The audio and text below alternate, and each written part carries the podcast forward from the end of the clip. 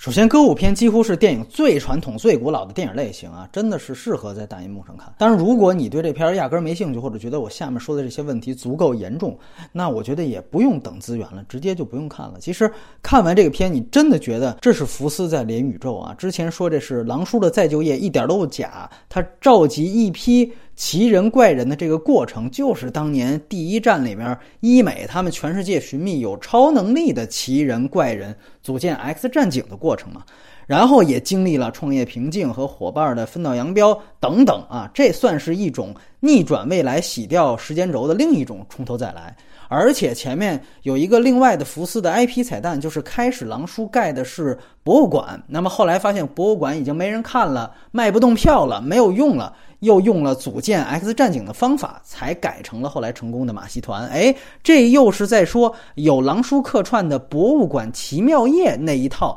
已经过时了，现在需要开发新的 IP 了啊！这些都是福斯的 IP，当然也不知道编剧雄心勃勃的写这个剧本的时候，是不是料到了福斯会被收购。但是你会发现，其中一个编剧就是比尔·康顿，他没有指导本片，而是指导了迪士尼去年最火的另一部歌舞片《美女与野兽》，也算是一种远见了。片子的最大问题啊，是出现在歌舞类型上，从置景到舞台的电影化，我觉得设计的都不够好。一大问题是它受到《爱乐之城》的影响，很多歌舞场景都是偏现实的风格。但是其实，在歌舞片这个类型里面，没有很强的文本理由，现实风格就等于简陋风格。这首先是一部歌舞片，它本来就有超现实的基调，所以你的所有置景，尤其是歌舞置景，不说一定要华丽，但一定要不同凡响啊！尤其是这片，其实有大量后台歌舞片的特点，它最精彩的几个唱段几乎都发生在有动机的舞台。之上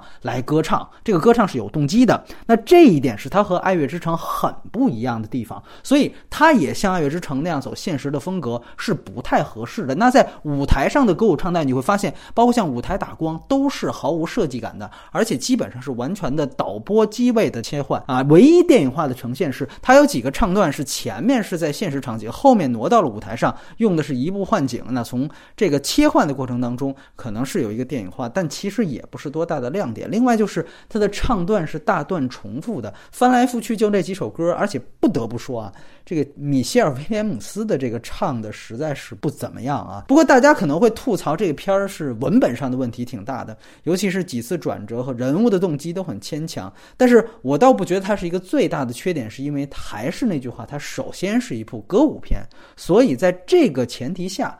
啊，他的这些问题可能是次要的。那你要说《爱乐之城》的故事比这个片子强，倒也是真的。但是还是那句话，因为这个片子它好多的场景都是在舞台上的歌舞呈现，它的唱歌是有动机的，所以说歌舞段落是否亮眼才是衡量这个片子的第一标准。那当然，你说到他的故事，我觉得他备受诟病是因为他给自己的挑战太大，因为。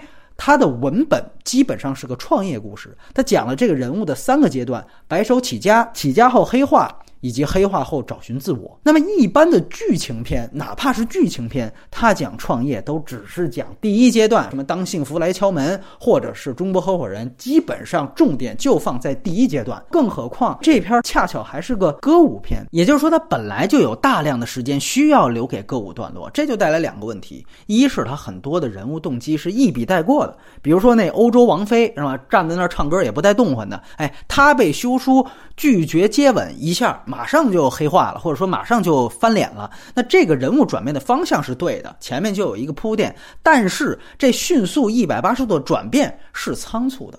而且，其实这个人物跟修书的关系其实是有一个婚外情的关系。他在那儿转变，直接就指向修书，说：“原来你把我和你妻子都当工具。”哎，这是两回事儿。他不跟你接吻，这个实际上是因为他有老婆了，这个不该成为修书这个人物的一个缺点。但是这个场景过得太快，以至于他把这一幕变成了修书黑化的其中一部分。你仔细想想，这是两件事儿啊。我们可能后边会结合性别之战去谈。第二，就是他是唱段。代替叙事，比如说像最简单的是扎克埃弗隆被休书说服成为合伙人的酒吧唱段，以及后来埃弗隆与他的黑人女友重归和好的马戏团的那个唱段。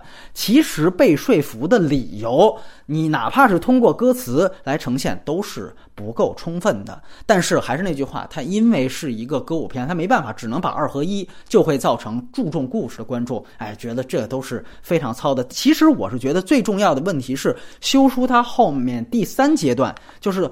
已经黑化了，黑化后又寻找自我，最后又变成了洗白，从头来过。最后一次的转变其实是很强行。我们说，编剧永远是你写一个人物啊，黑化是非常容易的。